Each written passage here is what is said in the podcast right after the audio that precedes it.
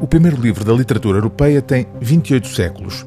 É um conjunto de 16 mil versos cuja ação corresponde a um período de apenas 14 dias, duas semanas que representam simbolicamente os 10 anos que durou a Guerra de Troia. A Ilíada é um poema heróico e o herói no campo de batalha é Aquiles, o divino Aquiles, de pés velozes. Canta, ó deusa, a cólera de Aquiles. Assim começa a invocação do poeta no primeiro verso do canto primeiro da Ilíada. A cólera de Aquiles contra Agamemnon, o rei que reuniu as forças gregas para o ataque a Troia, faz com que ele se recuse a combater. Por isso, a personagem central da Ilíada está ausente da maior parte do poema.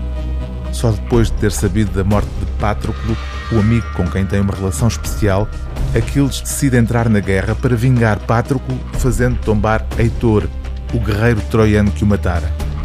A tradução de Frederico Lourenço, já há algum tempo indisponível, regressa agora numa nova edição revista.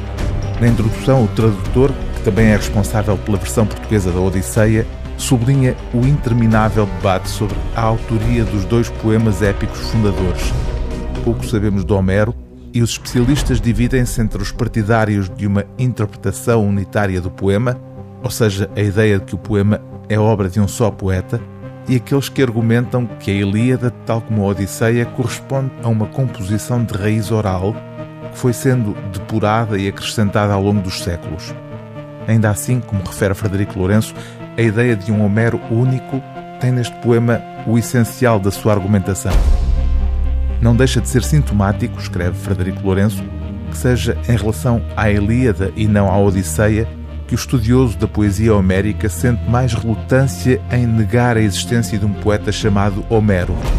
Facto esse é que não é alheia a circunstância de, após dois séculos de esquartejamento analista das duas epopeias, a interpretação unitária da Ilíada, ou seja, a que vê no poema a atividade criadora de um só poeta, ter voltado a dominar numa universidade tão influente nos estudos clássicos como é a de Oxford. O livro do dia TSF é Ilíada de Homero, tradução de Frederico Lourenço, edição Quetzal.